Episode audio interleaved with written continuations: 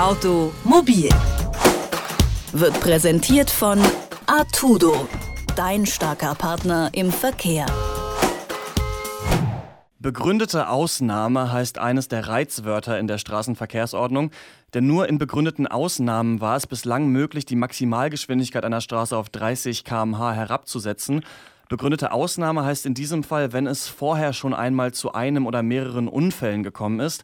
Gerade bei Straßen an Kindergärten oder Altenheimen war das ein Problem. Wie viele Kinder sollten denn in Gefahr gebracht werden, ehe man das Tempo drosseln durfte? Ein Unding fanden auch Politiker und nun haben sie dahingehend Änderungen in der STVO beschlossen. Doch es hagelt immer noch Kritik, nicht weitreichend genug, zu kompliziert, nur ein kleiner Schritt in die richtige Richtung. Was da genau beschlossen wurde und ob die Kritik vielleicht sogar berechtigt ist, das frage ich nun Martin Burkhardt. Er ist Bundestagsmitglied und Vorsitzender des Ausschusses für Verkehr und digitale Infrastruktur. Guten Tag, Herr Burkhardt. Grüß Gott, Herr Eichler. Es gab einige Erneuerungen in der STVO, die das Kabinett beschlossen hat. Was genau soll sich denn in Zukunft ändern? Ja, es ist zu begrüßen. Sie haben es angesprochen, dass jetzt die Kommunen, die Städte selber weitgehend entscheiden dürfen, wo sie Zone 30 einführen.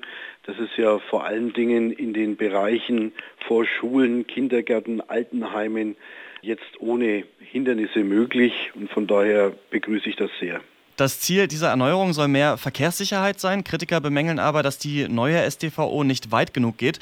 Sie wünschen sich, dass innerorts grundsätzlich 30 gilt und nur in Ausnahmen das Tempo auf 50 angehoben werden kann. Was hat Ihrer Ansicht nach gegen diese Forderung gesprochen? Na, ich denke, das muss man den äh, Kommunen, den Städten überlassen. In meiner Heimatstadt Nürnberg sind 80 Prozent aller Straßen schon mit Zone 30 ausgestattet. Ich glaube, äh, die haben den besten Überblick äh, darüber. Wir sind da auf einem richtigen Weg, um Verkehrssicherheit noch weiter zu verbessern. Aber das Argument, dass es mit der aktuellen Regelung chaotischer ist, das klingt doch erstmal schlüssig. Man wechselt ja ständig innerorts zwischen 30 und 50, anstatt da eine einheitliche Tempogrenze einzuführen. Ja, mit dem Tempolimit in Deutschland ist das so eine Sache. Sie wissen, wir haben hier Umfragen, was die Autobahnen angeht. Und so ist es auch in den äh, Städten. Ich glaube, äh, das muss man wirklich den Gemeinden und Städten überlassen. Das ist der richtige Weg. Wir haben ja auch noch Straßen in Städten mit Tempo 70 teilweise, wo das angemessen ist. Ich glaube, man muss da gesundes Maß finden. Und das haben wir jetzt erleichtert und damit ist die Verantwortung jetzt auch vor Ort, wo sie hingehört. Zum ersten Mal kommen jetzt auch E-Bikes in der Straßenverkehrsordnung vor. Sie sollen jetzt eingeschränkt auch auf dem Radweg fahren dürfen. Gelten für die motorbetriebenen Fahrräder ansonsten noch andere Regeln als für normale Radfahrer? Ja, die Elektrofahrräder machen uns große Sorgen. Es kommt ein neues Schild. Bis 25 km/h dürfen sie jetzt auf Radwegen auch fahren. Das Problem ist, dass viele auch schneller fahren. Wie man da das noch kontrollieren will, äh, ist mir noch ein wenig schleierhaft. Wir müssen auch die Radwege insgesamt darauf ausrichten. Es ist eine neue Mobilität, die halt einen starken Trend hat und da müssen wir handeln. Ich glaube, auch in der nächsten Zeit noch mehr tun. Mehr Verkehrssicherheit möchte auch Ihr SPD-Kollege Boris Pistorius und der verlangt deswegen deutlich höhere Strafen für Raserei. Wer 30 Kilometer pro Stunde zu schnell ist, soll 1000 Euro zahlen. Was halten Sie von diesem Vorschlag? Ja, wir haben ja erst den Bußgeldkatalog äh, geändert.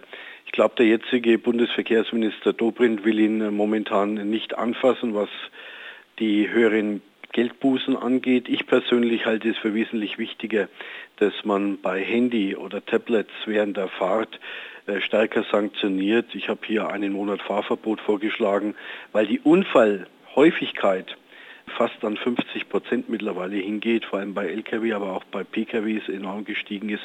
Da müsste man eher handeln, wie jetzt noch einmal Sanktionen nach oben bei Tempoüberschreitungen anzupassen. Also ist das wirklich ein großes Problem, dass zu viele Menschen abgelenkt sind durch Smartphones im Verkehr?